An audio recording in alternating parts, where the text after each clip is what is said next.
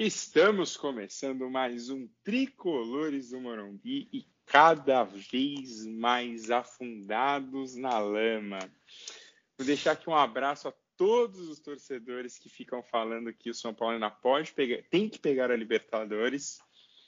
Eu só queria lembrá-los que a gente já está assim a pelo menos cinco pontos do Fluminense e a gente está atrás de vários times que vão disputar a primeira vez a Libertadores. Então, meus amigos, esqueçam a Libertadores, no máximo uma Sul-Americana e olhe lá.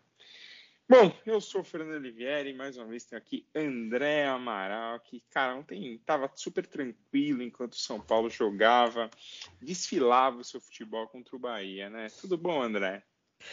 Tudo bom na medida do possível, meu grande amigo Fernando Oliveira Rucão, meu boa noite, bom dia, boa tarde para quem nos ouve e também para meu grande amigo Victor Zifid, vulgo Gaspar. E acho que o ciclo vicioso do São Paulo vai se revezando, né? A gente teve a sequência de empates 1 a 1, é, 1 a 1, 0 a 0, 1 a 1, 0 a 0 e agora a gente está na sequência 1 a 0, 0 a 1, 1 a 0, 0 a 1, né?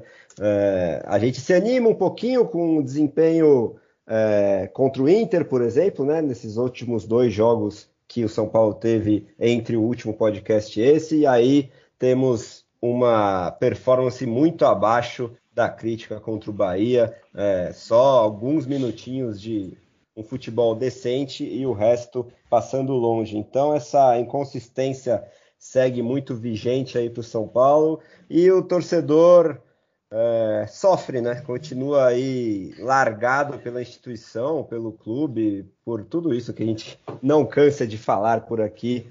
Mas uma nova temporada já está vizinha, né? Estamos aí chegando à metade de novembro.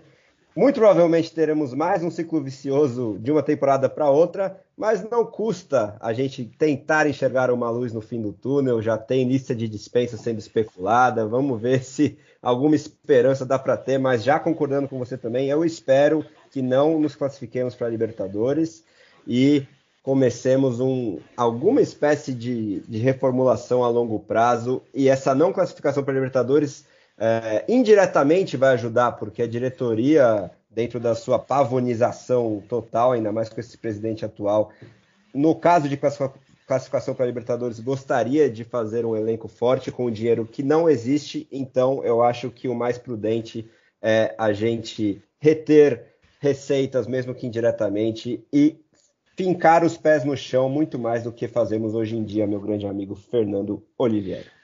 Bom, não posso concordar mais com você, mas a gente sabe que um sub-40 vai chegar, porque sempre chega, a gente sempre tira um sub-40 aí do bolso.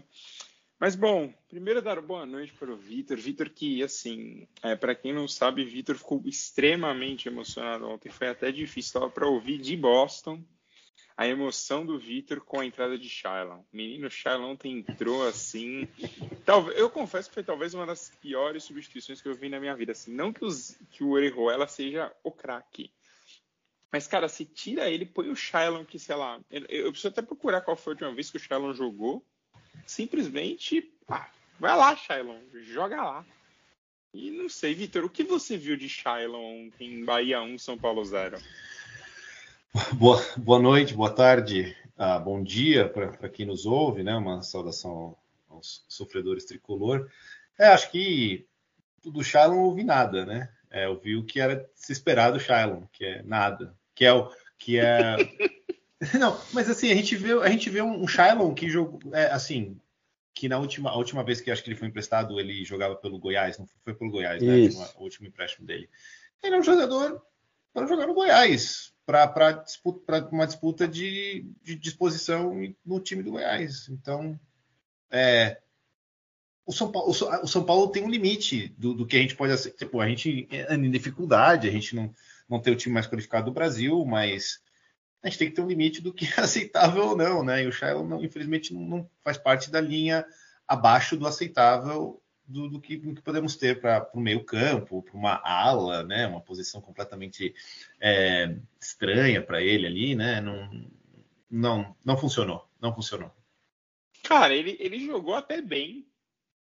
Como, vamos fazer aqui um, um, um vamos dar um apoio pro menino. O Shailon jogou bem como lateral direito no Goiás Porém, entretanto, contudo, o Goiás foi para a segunda divisão, né? É, então, exato. Também não. É, exato, eu lembro que foi quando, quando começou, teve, teve essa experimentação dele como um ala, uma posição mais à direita, mas, mas mesmo assim, é, é uma posição. Um, um, engraçado, a gente estava falando um pouquinho do, do, podcast, que é uma posição que começou com várias disputas, né? E, e tinha os renomes e tal, investimentos. Tinha o Daniel, trouxe o Orejuela.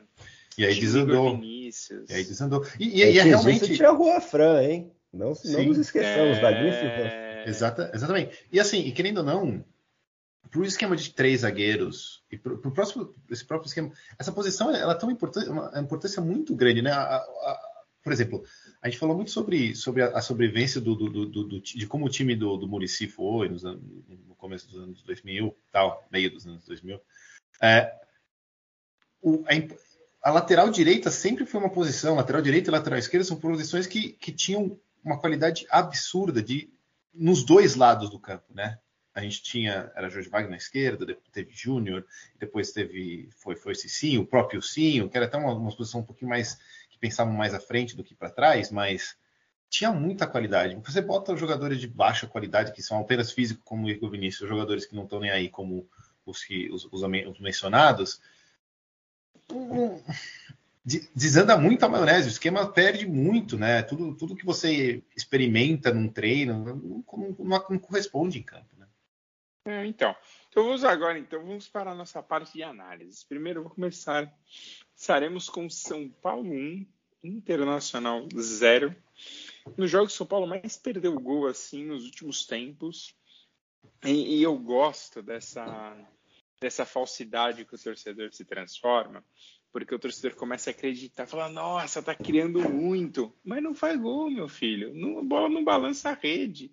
E, e teve, para mim o primeiro tempo é bem claro, o São Paulo sai voando, vai lá, faz 1 a 0 ao Pulsara, e, e, de repente, assim, o time vai, tenta, tentando, a bola não entra, de repente o Inter dá uma bica, a bola pega no travessão. Dá para sentir daqui aquela tensão, você fala, ih, rapaz, essa bola do Inter vai entrar, a gente sabe o que vai acontecer e aí já e aí vira problema. Então assim, André, o que você viu de São Paulo 1 Inter 0 há uma semana atrás?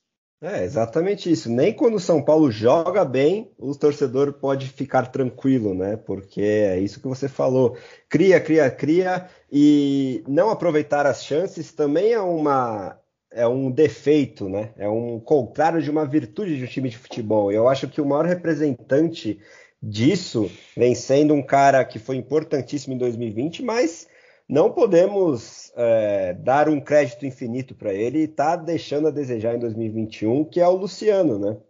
É, ele continua se movimentando bem, sabe ocupar os espaços, mas além de como sempre, prender muito a bola, ele está perdendo gols que até dão inveja para o Pablo, né? Para ver o, nível dos gols perdidos pelo Luciano. E também o Caleri é, ainda longe do ritmo ideal, da própria forma física e lidando com lesões, como a gente infelizmente também já se acostumou ao longo de 2021 e também dos anos mais recentes. A gente não consegue ter uma consistência no ataque e nem mesmo o Rigoni, que é de longe o jogador mais importante do time, do ataque especificamente, é, também oscila um pouquinho, por mais que mesmo dentro dessa oscilação ele continua sendo o principal jogador da equipe, mesmo quando joga mal, a gente vai sofrendo com isso. De qualquer forma, esse jogo contra o Inter deu algum tipo de ânimo para a torcida por causa dessas chances criadas. Mas mesmo assim, a nossa vulnerabilidade ali na marcação, quando o adversário consegue encaixar um passe longo, um contra-ataque mais rápido, mais efetivo, a gente está sofrendo esses sustos, né?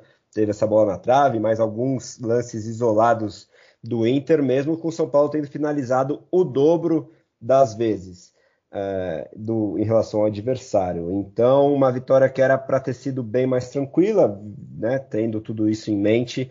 Mesmo assim, a gente sofreu, ok, que conseguiu os três pontos, só que aí chega para o jogo contra o Bahia, né? Vou deixar vocês comentarem um pouco mais sobre essa última partida. E o time parece outra equipe, né? E essa oscilação vai vai estando presente já há algum tempo e não dando a menor confiança para o torcedor é, seja qual for a escalação, seja qual for o esquema tático, né? O Rogério Ceni que começou escalando o time no 4-4-2 com o Losango no meio-campo, voltou para o 3-5-2 com, com o retorno do Arboleda, né, da seleção. O Orejuela jogando de lateral ou de ala tá, infelizmente, deixando muito a desejar e tendo que ser substituído pelo canhoto Shailon, que aí, né, é, mais no jogo contra o Bahia, que ele teve uma participação por quase um tempo inteiro e tendo que ter quase que uma muleta em forma de Igor Gomes para cobrir essa falta de velocidade do Shailon. Então, o legado de daquele que não deve ser nomeado, nosso ex-camisa 10, ele é ruim tanto nos bastidores, na representatividade, quanto dentro de campo. A gente não está conseguindo uma uma consistência boa, alguma confiabilidade do ala direito, seja ele Igor Vinícius, Orejuela, Shailon, o próprio Igor Gomes atuou por ali, como o Vitor já trouxe esse gancho e a gente tem que concordar. Então, é, é muita inconsistência e falta de equilíbrio em muitos aspectos do São Paulo, tanto dentro de campo quanto fora, né? E acho que esses dois últimos jogos espelham muito bem isso aí. Bom, Vitor, o que você viu de Bahia 1, São Paulo 0? E o bom dos jogos do São Paulo é que isso não sai nem muito gol. Então você sabe quando o São Paulo faz ou o São Paulo toma, normalmente não vai sair muito daquilo. Então você já pode, sei lá, tomar um banho, fazer o jantar, fazer o que você quiser, porque não vai sair muito daquilo. Mas, Vitor, é, diga lá. É, então, acho que passa muito sobre o, o que gente, você falou no começo, o Rocão e o André. Um, também um, um problema muito similar com o futebol brasileiro. Cara, é inacreditável como a capacidade de finalização do, do, do, dos jogadores diminuiu muito. Né? O, o, o, o, próprio Luciano, que é um jogo que, que é, com, com devido mérito, a gente tem que falar que ele foi o melhor jogador do São Paulo no último ano, é um dos melhores jogadores de São Paulo, com, que tiveram os melhores desempenhos nos últimos anos pelo São Paulo, tá, tá, jogando uma bola muito ruim, ele não consegue finalizar, as decisões de finalização dele, as decisões de de finalização de jogada são muito ruins, são muito mal elaboradas. Ele vai com o pé torto, ele vai com. Ele, em vez de pular de, em vez de cabeça, ele vai com o pé. Ele, e ele com o único pé dele, né? Parece que não existe. É, o único pé dele, realmente. Ok, ele que é... canhoto gosta de só jogar com a esquerda, mas pelo amor de Deus, Luciano. Ontem ele tentou uma bicicleta que parecia Sim. mais um zagueiro do que realmente o Luciano tentando Verdade. fazer um gol. Verdade. E, e, assim, eu acho que. E e ele demonstra uma situação meio, meio estranha, que ele reclama muito, tipo, mas é muita. É uma, é parece uma, uma certa presunção. Tipo, gente, amigo, você não está jogando nada, assim como muita gente desse time. Eu, eu, eu vejo também é muita reclamação de um lado para o outro e, e pouca ação dos próprios indivíduos que, que, que fazem tais reclamações. O, o jogo foi, o jogo foi, foi, foi morno, foi mais morno que o do, do Atlético do que o Internacional, na minha opinião. Acho que as nossas chances criadas não foram assim tão uh, significativas quanto, quanto do Internacional. Uh, primeiro tempo até foi, foi, geralmente mais equilibrado, né? O, o, o, Bahia, o Bahia assustou bastante com, com, o Gilberto, né? Que a gente até comentou bastante sobre o quão triste é a gente ter liberado o Gilberto e para ter ficado com o Pablo, né? Acho que não, teve, não foi mesmo processo, mas assim a gente teve a capacidade de jogar um, um, tirar um jogador mais barato que o Pablo que agora tem um desempenho muito melhor pelo Bahia. Apesar dele também, ele é um, ele é um bom jogador, não é nada excepcional, mas os resultados que teríamos se tivéssemos com eles e não com outros jogadores. É, uh, eu gostei da partida do Miranda, achei o Miranda um pouco ligeiramente seguro, né? Acho que o São Paulo. E nem, nem achei o São Paulo assim tão desesperado na, atrás e tão é, sofrendo absurdos e tal. Foi, mas aquele jogo, de novo, aquele jogo parelho, que depois, num, num lance que a gente precisava de uma de uma retirada de bola da área mais significativa do, do Volpe, ele dá uma, uma bolinha meio, meio meia boca, aí o, o, Rossi acerta um chute interessante, né, bom, né, um goleiro, talvez algum goleiro pegasse bem assim, se estivesse mais esperto, mas também não, não vou botar essa, essa no, no, Um pouquinho mais de né? envergadura. É, talvez, um pouquinho, né? um pouquinho maior, né? É, mas também não vou botar essa no, no Volpe, acho que foi deixou ele livre, assim, mas, mas ele tem que, tem que tirar a bola, né? Tem que ser, tem que ser um pouco mais ligado, né? O, o, o São Paulo fez uma partida de novo, aquela partida apática, aquela partida que você não. não sente que, que vai, que a gente vai chegar, né? As próprias mudanças no time, né? A gente entrou, entrou com, com o próprio Shylon no começo do jogo, né? O, o Benítez entrou no lugar do Sara. É, Nestor, que não, não, não, vi muito, não acabei não, não, vendo muito o que ele pode fazer. O Caleri voltando de, de, o Caleri voltando de lesão, então acho que para os próximos jogos ele já deve ter uma condição, um condicionamento melhor. Eu acho que ele tem que tomar a posição do, do, do Luciano, o Luciano está devendo, então o ataque nosso tem se formado pelo Rigoni e pelo Caleri. É, de novo, mais uma partida decepcionante que, que fica nesse 1 a 0 xoxo, é, a capacidade de finalização do time, a capacidade de, de, de, término das jogadas é muito ruim, é muito, é muito deficiente, né? é, dá muita dá, dá uma ansiedade muito ruim quando a gente são cruzamentos mal feitos, finalizações completamente erradas. Acho que isso é um mal do Brasil, do futebol brasileiro, mas São Paulo é um exemplo prime, né? Não, e, e eu acho engraçado que assim, é, o, o, o, São Paulo não chuta, não chega, e cara, em nenhum momento acontece alguma coisa diferente. É. Ontem, quando tomou o gol, a gente sabia que ali iam ser tipo 20 minutos de ah, vamos ver o que acontece. Ainda tiveram duas, três chances, mas a gente sabe que assim, não vai sair daquilo, não vai acontecer algo fora da curva. E não vai algo que a gente fala assim, não, agora esse jogador vai entrar e vai resolver. O Benítez é um cara que, assim, para mim já está mais do que provado que ele não tem que estar no São Paulo ano que vem. Muita gente né, que defende aquela teoria de ah, se o Crispo tivesse colocado o Benítez contra o Palmeiras, tá bom, ia tomar mais gol, porque o time não jogou nada e o Benítez não ia fazer nada. É, e essa, essa, essa, principalmente esse ponto de, de da culpar o Crespo, né? A gente, começa a reparar que, que a culpa não era, culpa não era do Crespo, né? É, o que diferente, o que, o que tão absurdamente é, significativo foram as mudanças que o Rogério Ceni trouxe. Pô, não, ele investiu nos seus, nos jogadores que ele gosta, testou uns esquemas um pouco diferentes, agora voltou realmente para ter esse 3-5-2 aí que, que, que, ele percebeu que está certo, principalmente com uma zaga um pouco, uma zaga que, que é, eu acredito que é a melhor parte do time ali, é, em termos de jogador, competência de jogadores e uma, uma, média uma média de qualidade boa, mas não traz nada diferente. Era melhor, melhor, melhor não ter pagado nada pro cara e ficado com o Crespo, pelo menos. Se, se o problema era só não era nada, assim, melhor não ter pagado dinheiro pro cara, então. Então, porque aí que eu acho que entre acho que um dos primeiros pontos aqui a gente tem que discutir, que a gente já pode largar essas análises de jogo para trás, que é. Porque é sempre mais do mesmo, né? De qualquer forma. Então, é, meio que independente do, do resultado. É, Só o jogo, do Inter, o jogo um internacional. Curva, mas mesmo assim, os problemas no ataque voltaram. É complicado. Comentar o jogo internacional de Bahia, realmente só fala de placar é diferente, as, as situações não, não me parecem isso. Eu acho engraçado que assim, o time que o Rogério está fazendo jogar agora, para mim, nada mais é do que o time que o próprio Crespo fez jogar no Paulista. É um time que tem uma intensidade maior, talvez o Rogério goste de ficar mais com a bola do que o Crespo gostava, mas é um time que joga com intensidade, principalmente no começo do jogo. É, a diferença talvez é para o Crespo, o Crespo gostava mais dessa intensidade ao longo do jogo. E, cara, e fazendo um, um campeonato assim preguiçosíssimo de vários jogadores. Assim, se não fosse o Rigoni, acho que a situação seria bem pior do que a gente tem no momento. Então, assim, é um campeonato preguiçoso, é um campeonato de um time que parece que ah, ganhou, perdeu, tá bom, é só, é só não cair, ano que vem a gente continua aí. Então, assim, acho que o Vitor falou bem, é, junta muito os meninos ali que o Rogério gosta muito, colocou o Sara, colocou o Igor, colocou o Lisieiro. Cara, o Lisieiro ajudando o Reinaldo na marcação, se colocar eu e o André para correr nessa marcação, dá mais jogo. Porque é, assim. O, é o, o Luan fazendo falta, né?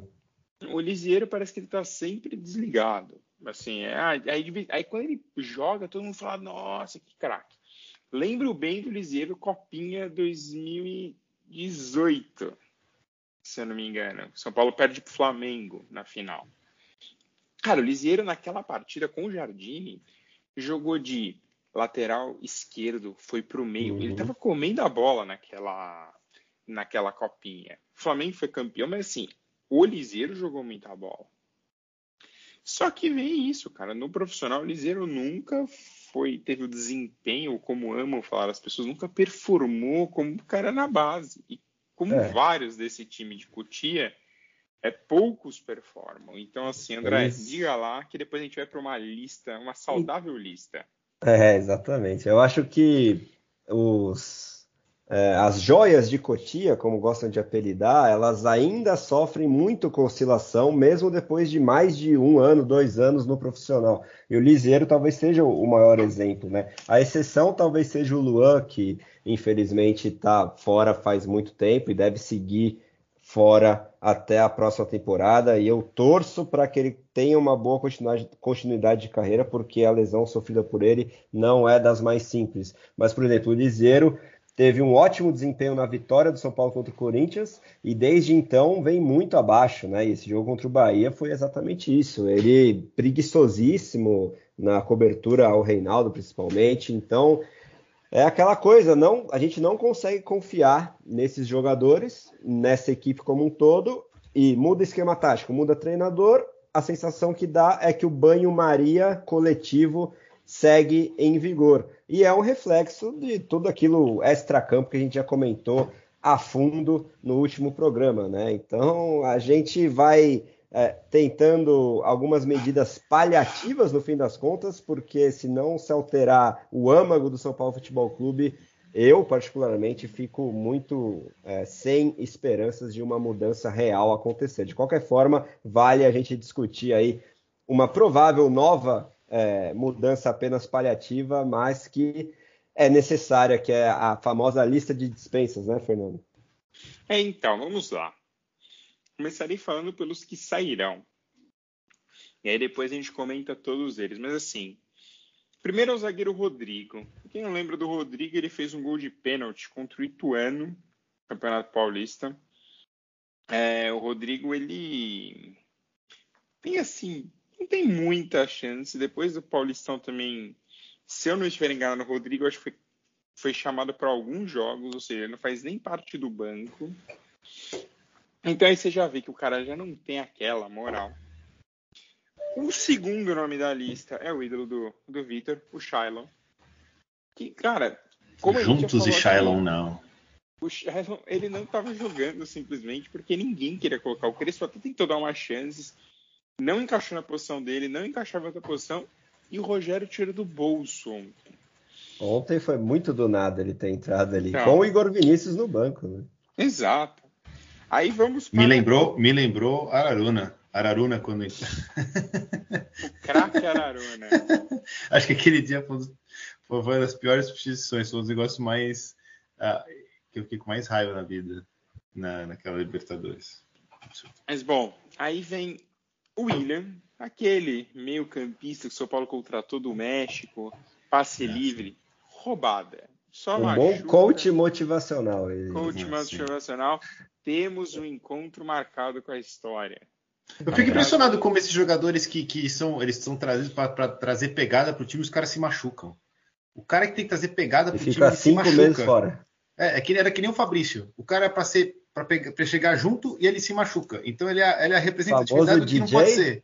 De refis. Ele é, ele é a famosa representatividade do que, ele não, do que ele não pode ser. Não pode ser um cara que fica parado, machucado.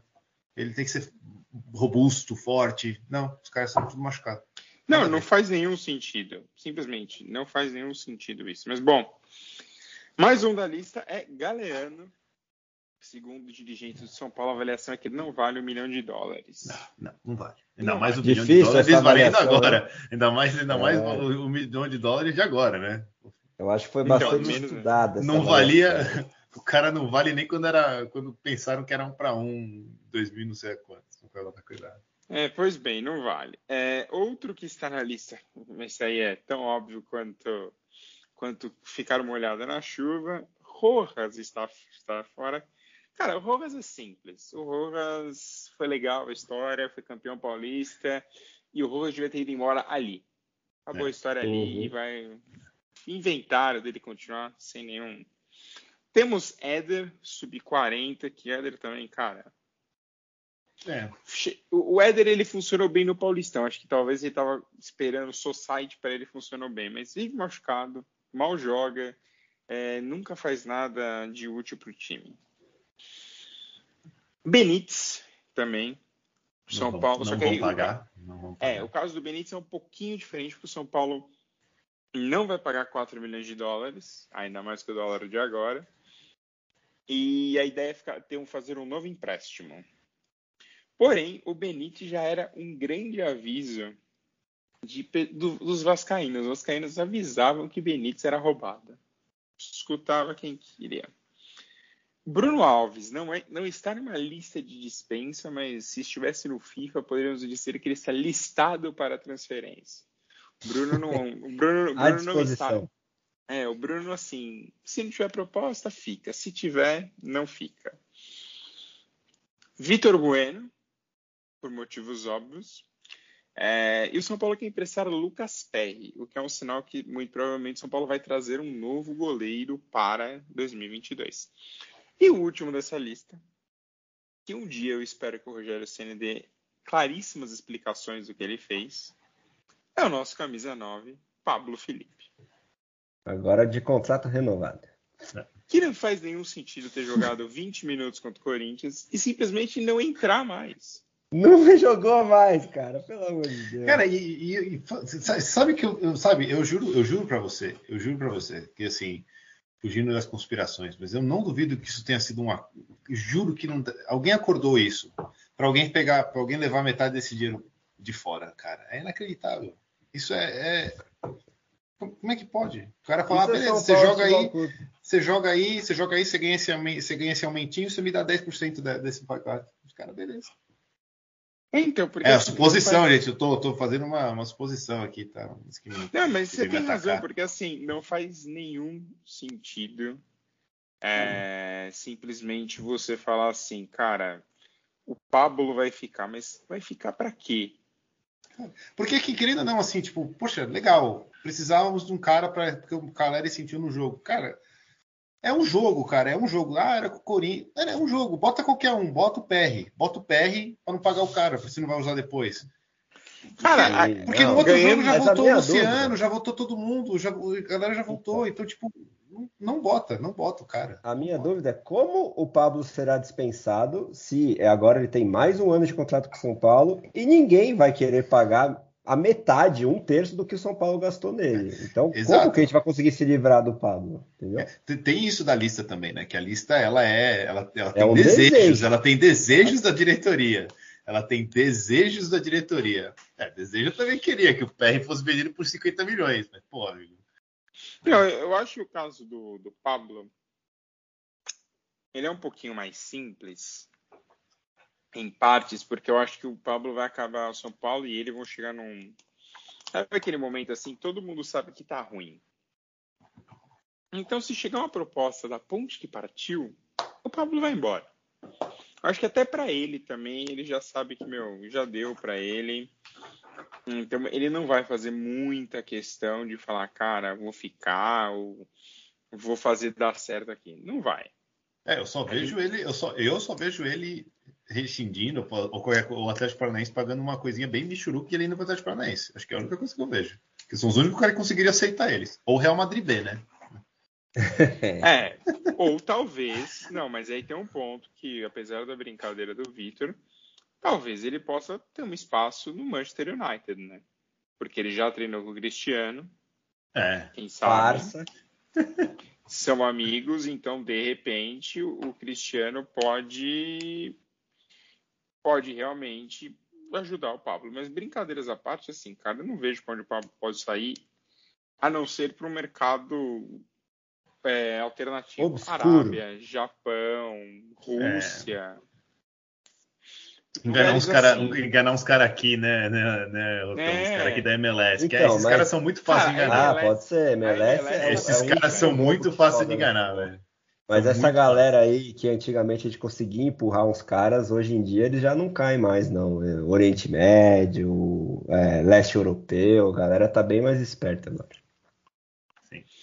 Bom, mas então é isso. Essa é a lista. Aí os que podem subir, Natan, Beraldo, Luizão, Pedrinho, o Thales, que já subiu, mas pode ficar e desceu de profissional, volta. Vitinho, Juan, Léo Silva e Caio. Para quem não viu ou quem não acompanha tanto, o São Paulo está na final do Campeonato Brasileiro Sub-20. Partida ousada, eu diria. E diria ainda mais ousada porque o Alex resolveu trocar o goleiro aos 43 segundo tempo. Sim. Deu uma de Vangal clássica, assim. Para quem não lembra, o Vangal fez isso na Copa de 2014 num Holanda e, e Costa, Costa Rica. Rica. ou, não, é Costa Rica, porque a Costa Rica bateu na Grécia, é isso. É, então, assim, o Alex trocou, mas graças a Deus não precisou dos pênaltis. O São Paulo ficou tranquilamente, se classificou depois de um sufoco, uma expulsão tola, mas assim, o Alex fez um bom trabalho. Não para ser técnico do time profissional, tem, ainda está muito. O que a quantidade de gol que o time do Alex toma, se ele vier profissional, amigo, uhum. com, esse, com o atual momento do São Paulo, tomaremos muitos gols. Então, assim, é, a lista é boa. O problema é, e a intenção é boa. Porém, entretanto, contudo, será, André Amaral, que o São Paulo vai bancar ter meninos, principalmente no Paulistão? É, então, a gente já ouviu essa história muitas vezes antes. Uh, eles prometem, prometem, prometem, mas chega ali em janeiro, os burburinhos da imprensa e da própria torcida que fica cobrando reforços. Ah, o rival contratando fulano, cicrano, beltrano, a gente vai ficar para trás, que absurdo. Mesmo o São Paulo não tendo menor é, perspectiva de, de competir no, no, alto escalão a curto prazo e muito menos dinheiro, e a gente vai acaba caindo nessa pressão, e ou de empresários, e não só pressão nesse caso, interesses escusos muitas vezes, né? Ok, que eu também estou fazendo ilações, né? Especulações, assim como o Vitor fez em relação à entrada do Pablo lá contra o Corinthians. Uh, e, e, aí a gente fica, a gente fica é, limitado a, a, essas especulações tristes, é, infelizes e muito longe daquele projeto a médio e longo prazo que a gente se acostumou a ver o São Paulo nos tempos áureos da nossa juventude, ali no começo dos anos 2000, em que a gente contratava quem quisesse, basicamente, né? Todo mundo queria jogar no São Paulo, os, os talentos emergentes do futebol brasileiro, e hoje em dia a gente acaba é, ou gastando demais em leilões pelo jogador errado, como foi o caso do Pablo, ou pegando as sobras né, de mercado aí, é, em que os principais times hoje em dia do futebol brasileiro, que são Atlético, Flamengo e Palmeiras, principalmente, é, não, não conseguindo contratar algum outro jogador, a gente acaba é, pegando essa sobra para alegrar é, conselheiros é, corneteiros e torcidas em, em, enraivecidas nas redes sociais e empresários com interesses aqui e ali. Quando o ideal seria realmente a gente limpar essa folha salarial, pensar a médio e longo prazo e não só no, no próximo ano, se vai renovar, se vai ter ou não uma manobra no estatuto para ter reeleição, algo que havia sido prometido que não haveria mais, mas parece quase certo nos bastidores que vão fazer uma nova manobra para o Casares continuar, e aí pensando nisso, ele precisa alegrar todo esse pessoal aí que eu mencionei. Então, eu, eu acho difícil acreditar em algo um pouquinho mais planejado e que seria exatamente investir nessa molecada que é talentosa, né? É, esse time sub-20 que agora está na final do, do brasileiro, é, muito mais do que o próprio resultado, você vale avaliar, é, avaliar os talentos dos jogadores, mas mais, mais uma questão, né? Que o Vitor já trouxe, o nosso maior talento individual hoje tá no, no setor defensivo e eu, eu, vejo a base também, esse time com bons zagueiros. Acho que eles que mais me chamam a atenção, né? O, o Luizão, ainda mais do que o Beraldo, mas o Beraldo é o mais badalado. Ambos são canhotos, o que não, também não é dos, das coisas mais ideais, porque isso meio que limita é, o defensor a atuar pelo lado esquerdo. De qualquer forma, eu gosto do meio-campista Pedrinho, que parece que já está com alguns olheiros atrás dele, principalmente do Manchester City. É um menino muito inteligente, com visão de jogo. Ele consegue jogar tanto de segundo homem quanto de terceiro, até de meio atacante.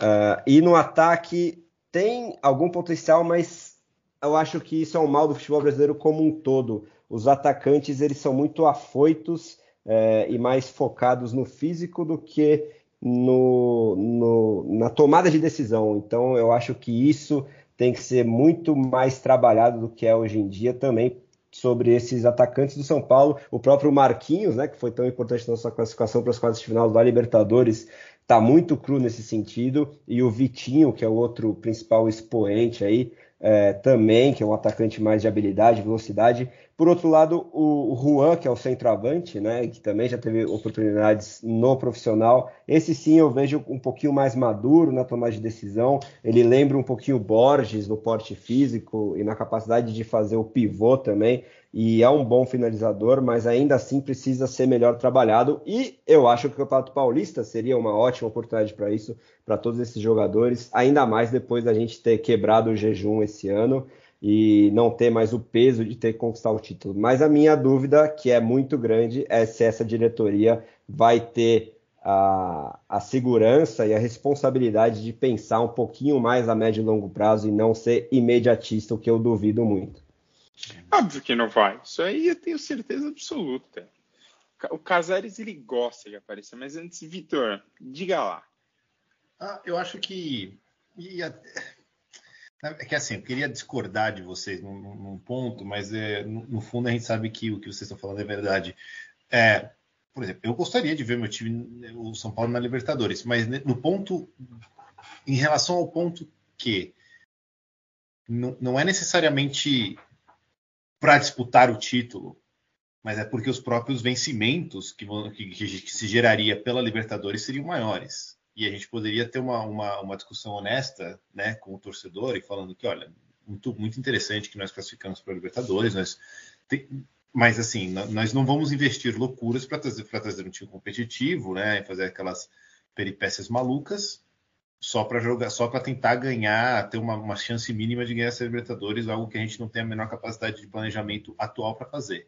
Então seria para entrar numa, numa, competição que gerasse mais lucro, mais visibilidade para o time e que, gerar, que, que, aumentaria as receitas do clube. E assim, é, é, é realmente é melhor jogar campeonatos de alto nível é, para o São Paulo na posição que ele está. Mas é, querendo, querendo ou não, é o que vocês falaram. Uma coisa é falar que, ó, não, não nós estamos na Libertadores, mas vamos competir. Outra coisa, o cara ouvir a pressão da torcida e ficar trazendo o sub-40, ficar trazendo garoto problema, o jogador caro, né?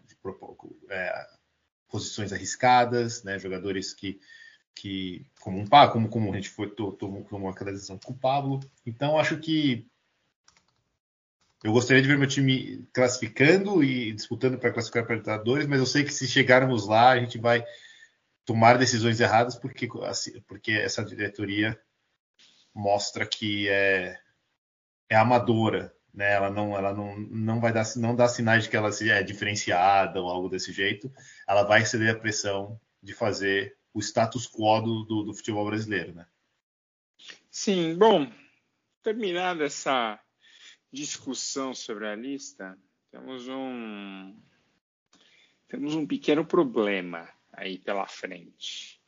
O negócio é o seguinte: as três próximas partidas do São Paulo serão quarta, domingo e quarta, né? Porque esse jogo contra o Palmeiras eu acho que será no final de semana, mas com as mudanças na tabela e o Palmeiras tem que disputar a final da Libertadores em alguns dias. É, São Paulo também esse jogo vai ficar uma sequência apertada. Então é o seguinte: são Paulo não voltou para São Paulo, obviamente, não faz nenhum sentido voltar. Que quarta-feira, nove e meia da noite, em horário de Brasília, a gente vai pegar o Fortaleza, time que a gente não ganhou esse ano. São duas derrotas, 1x0 no Morumbi no Brasileiro, 3x1 na, na Copa do Brasil na volta e 2x2 no Morumbi na Copa do Brasil, como lembramos bem desse jogo. Na sequência temos o Flamengo. O Flamengo é uma grande incógnita, né? para quem não viu, nessa noite de segunda-feira que gravamos, o Flamengo empatou com a Chapecoense num jogo meio estranho, mas o Flamengo não está jogando bem. Até fiz um comentário que o Palmeiras está subindo no momento que precisa subir e o Flamengo está caindo quando não poderia é. cair. Interessante. Só o Michel que tá jogando no Flamengo. O menino é bom, hein? Sim, Michel, o, o Michel, Gabigol Michel. também jogou bem hoje. Desculpa, o Gabigol não. O, o Gabi, né, jogou bem hoje. Mas, mas assim, cara, é, não, não vejo assim. Vejo hoje, falando da Libertadores, o Palmeiras acho que deve chegar melhor. E aí recebemos o Flamengo no Morumbi, quatro da tarde, jogo horário Globo, horário clássico. E na outra quarta-feira pegamos o Palmeiras. Faltam para nós sete jogos para terminar esta, este martírio. Não, oito, desculpa. Jogamos 30. Então, assim, temos. Não, agora eu fiquei na dúvida. É... São oito. São Não, oito, são né? sete. São sete. Já temos 31. Então, melhor assim, já temos 31. A diferença para a zona de rebaixamento ela é confortável nesse momento. São sete pontos. São Paulo parece tranquilo. E já vejo ali dois times rebaixados, o Grêmio e a Chape, né? O Grêmio já foi, a Chape já foi faz tempo. Chape está na disputa com a América de Natal pela pior campanha. Mas fala assim, é, são três jogos dificílimos e que podem mexer muito com a cabeça do time. Eu, numa conta assim muito otimista, eu acho que quatro pontos seria o ideal porque o time terminaria essa sequência com 41 pontos. E aí faltariam o Esporte Juventude, o América Mineiro Paranaense. e o Atlético Paranaense para encerrar. E o Atlético Paranaense com chance de ser na ressaca da, da Copa Sul-Americana, uhum. para o bem ou para o mal. Então, assim, temos aquela chance assim de andar um pouquinho e falar, olha, com quatro pontos, o Paulo ficaria com 41. 45 é ideal, mas uma pesquisa rápida que eu fiz aqui, desde o fatídico 2013 da Portuguesa, nenhum time mais caiu com 43 pontos. Só de 42 para 43 para baixo. Então, assim, é... o momento é esse, entendeu? Os 45 é segurança, mas eu vejo São Paulo chegando acho que até 46, 7 pontos tranquilamente. Mas esses três próximos jogos aí, se roubar pontos, se conseguir pontinhos, isso é importante. E já tem que avisar para o torcedor São Paulino, né? São três jogos que nós, nós somos 2% favorito a ganhar, entendeu? Ou seja, nada favorito. Inclusive contra o Fortaleza, que tem muita gente que fala, ah, mas é o Fortaleza. Então, assim, André, aproveitando que o próximo jogo é São Paulo e Fortaleza no Castelão, uhum. confronto histórico, por favor. É, né? Vamos aí encarar novamente o nosso pai em 2021, que é esse time do Voivoda tão dinâmico. Vamos ver se a gente tem uma sorte melhor, mas eu duvido muito. De qualquer forma, como confronto histórico, eu pensei a primeira vez que nós vencemos o Fortaleza no Castelão, que foi em 4 de abril de 1981, naquele Campeonato Brasileiro em que fomos vice-campeões para o Grêmio, que hoje é, flerta fortemente com um novo rebaixamento. Essa foi a terceira vez que a gente enfrentou o Fortaleza lá no Castelão. As outras duas é, anteriores foram em 73 74 com dois empates. E aí, em 81, vencemos finalmente com gol de Everton aos 35 do segundo tempo, numa escalação que tinha a seguinte formação: Valdir Pérez no gol, Chiquito, Ney, Dario Pereira e Marinho Chagas, esses dois últimos jogadores históricos aí, tanto do São Paulo quanto do futebol brasileiro. O meio de campo com Almir, Renato Pé Murcho e Everton, autor do gol. Paulo César na frente, junto com Tatu e Zé Sérgio. Esses dois últimos foram substituídos por Heriberto e Valtinho. O técnico era interino chamado João Leal Neto. Então essa foi a primeira vez que o São Paulo venceu o Fortaleza lá no Castelão. É porque depois passamos séculos, né, sem jogar com Fortaleza no Castelão. Fortaleza foi enfiou num buraco e aí nos últimos anos que finalmente Fortaleza aí para a alegria do seu torcedor voltou. Mas, Vitor, como você vê os próximos jogos antes de entrarmos já nos, nos outros esportes tricolores? É, então eu acho que o jogo do Flamengo realmente é aquela incógnita que a gente não sabe, né? Vou, vou, vou, já que falamos bastante do, do, jogo do Fortaleza, É, vai ser um jogo difícil, o jogo Fortaleza, e São Paulo tem que ter uma, ter uma postura bem, bem diferenciada do que dos, dos, dos, últimos jogos que fez, né? Porque o, é, pode pesar muito esse, esse psicológico de sempre, os dois jogos nós, nós, tivemos boas oportunidades e saímos atrás na, na Copa do Brasil, foi, foi, muito, foi, foi muito sofrido. É, com relação ao jogo do Flamengo, eu acho que é aquela incógnita, porque o Flamengo ainda tem mais um jogo para fazer, né? Ele está numa maratona de jogos. Então, o... pode ser que eles acabem tirando o pé. Mas mesmo, mas essa que é muito interessante, né? o, próprio, o próprio Flamengo tirando o pé ainda não. Mesmo assim, a gente olha para as equipes, a gente vê uma, uma disparidade de, não nem de momento, mas uma disparidade de, de elemento, de como a, como a equipe está se comportando nos últimos anos, que que no máximo equaliza o jogo, né? A gente nunca vai ter uma, a gente nunca vai conseguir ter uma vantagem tão grande só porque o próximo time tá, o Flamengo vai estar focado na, na Libertadores e, e, nada mais. Um, e, e, depois e depois um, depois desses dois jogos, eu acho que assim, acho que como você falou, depois desses dois jogos o psicológico do São Paulo vai, vai ser afetado ou não, vai, vai ser afetado diretamente por esses dois jogos, independente de, independente de como, né? Pode ser muito, pode ser muito positivo, pode ser negativo, né?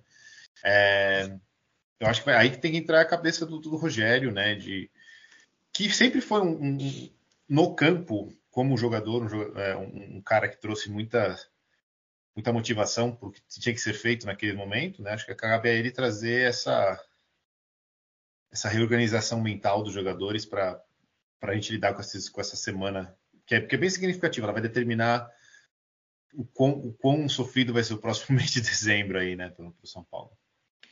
É, cara, para a gente, acho que o mês de dezembro vai ter um jogo, acho que é um jogo só, porque no fim a CBF não vai empurrar o brasileiro para mais longe, né? até porque já está né, corrida final aí. Mas, cara, eu já não vejo assim muito que a gente vai poder fazer, infelizmente. É, o ano, o André falou isso bem. É realmente só pensar em 2022, não cometer erros, né? Principalmente acho que trocar de técnico.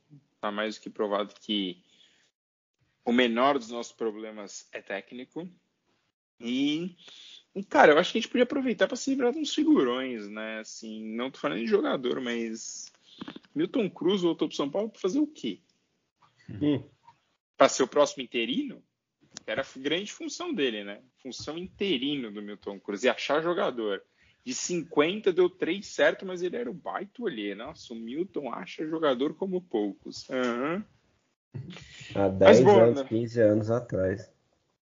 André, vou falar de coisa boa. Vamos falar do basquetebol tricolor.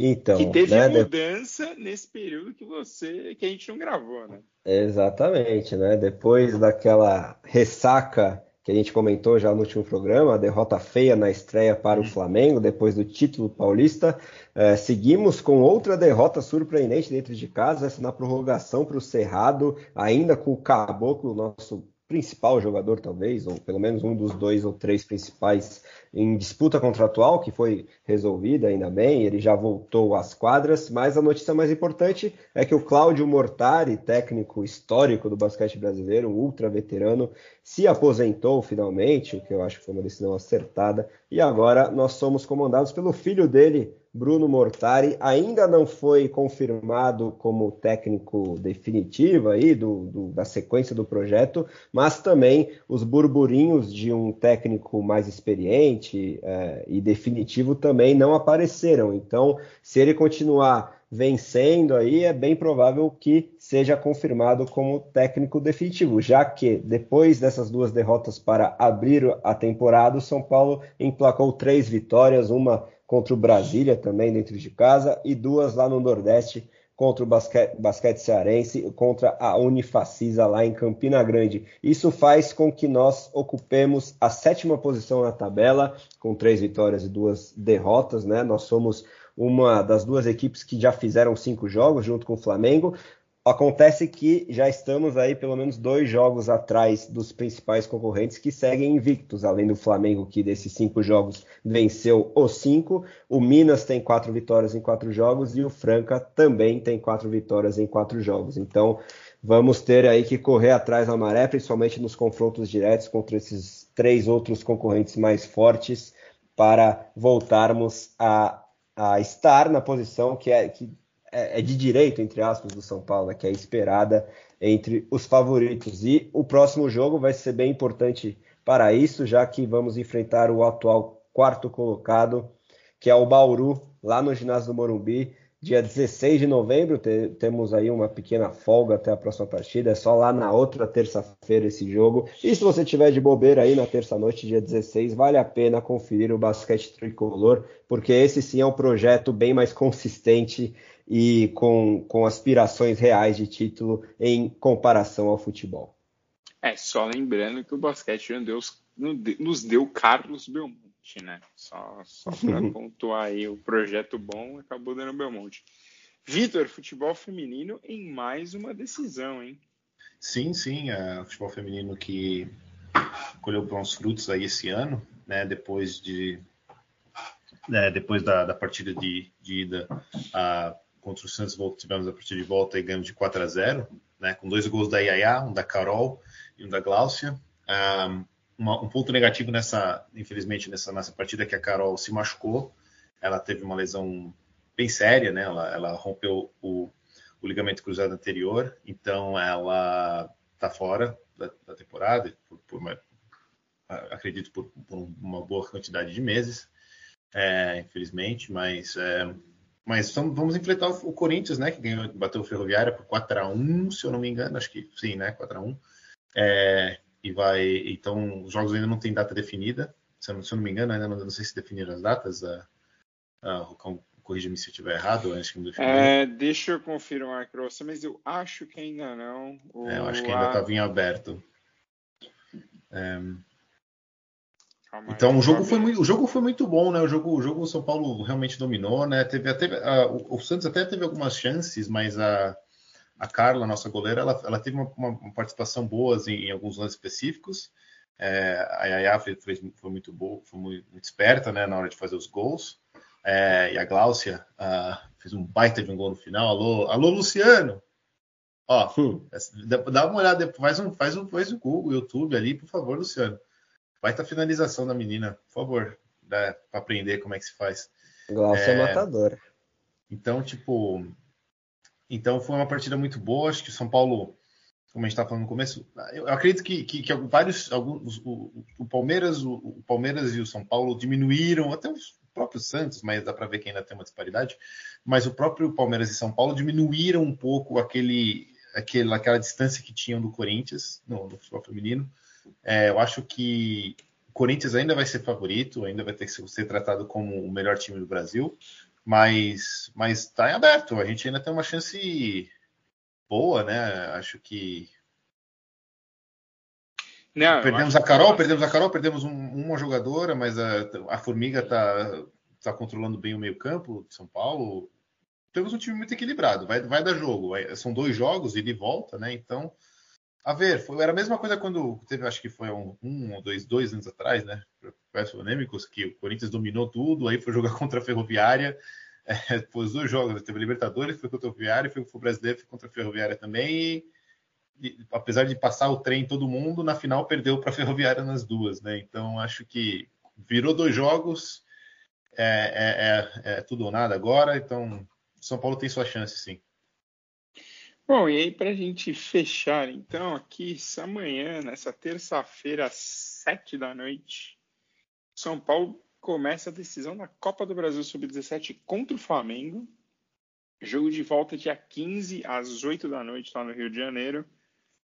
Então, Flamengo e São Paulo Sub-17 decidem. O Sub-20, como comentamos, é, o sub-20 está na final do brasileiro, mas não temos data definida. Então a gente vai esperar mais alguns dias para saber. E só uma notinha rápida aqui: se você estiver de bobeira amanhã ali pela região do Morumbi, O São Paulo vai jogar no Morumbi, né? O Sub-17. Então, entrada gratuita, transmissão no Sport TV e na CBF TV, mas se tiver de bobeira ali na região do estádio, vá e aproveite para ver. A única coisa é, não esqueça de comprovar a sua vacinação ou leve o seu PCR clássico para garantir aí, mas todo mundo já está quase vacinado, então é, já passou seu... da hora. Já passou da Exatamente. Se você não estiver, deveria estar, né? Com isso, então, chegamos ao fim de mais um Tricolores do Morumbi. Pretendemos voltar no clima lá no alto na próxima semana. Um grande abraço. Valeu. Valeu.